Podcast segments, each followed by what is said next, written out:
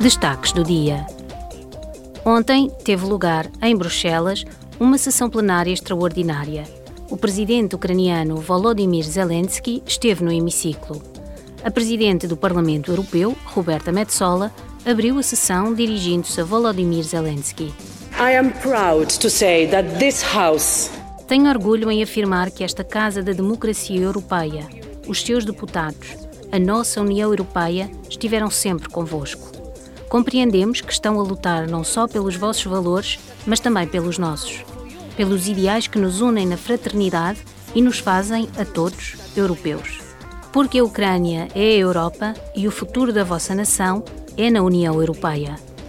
Because Ukraine is Europe and your nature, nation's future is in the European Union. A presidente Roberta Metsola também referiu a mobilização imediata de apoio por parte do povo ucraniano para os povos turco e sírio, apesar da guerra em curso. Quando um terremoto devastador atingiu a Turquia e a Síria, tomaram a iniciativa e enviaram equipas de salvamento, equipamento e conhecimentos especializados, demonstrando verdadeira solidariedade. that is real solidarity. No seu discurso, o presidente Volodymyr Zelensky também falou sobre os valores europeus, tendo declarado: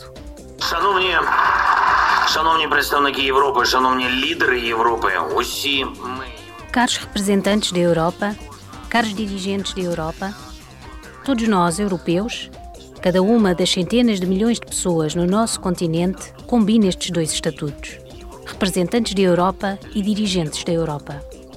Esta combinação reflete o que a nossa Europa, a Europa moderna, a Europa pacífica, oferece ao mundo. O modo de vida europeu, as regras de vida europeias, onde todos contam e a lei impera. Європейський спосіб життя, європейські правила життя, коли кожен і кожна мають значення. When the law rules. O presidente ucraniano mencionou ainda o povo russo. Щоб бути здатним вести цю війну, Кремль Para poder travar esta guerra de forma absolutamente cínica e consistente, o Kremlin destruiu passo a passo o que entendemos por base da nossa Europa convosco. O valor sagrado da vida humana também foi completamente destruído na Rússia, onde ninguém importa para as autoridades, à exceção daqueles dentro dos muros do Kremlin, os seus familiares e as suas carteiras.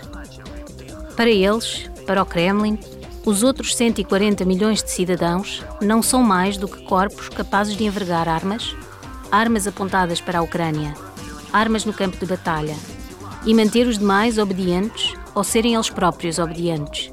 зброї на полі бою тримати інших в покорі або самим бути в покорі.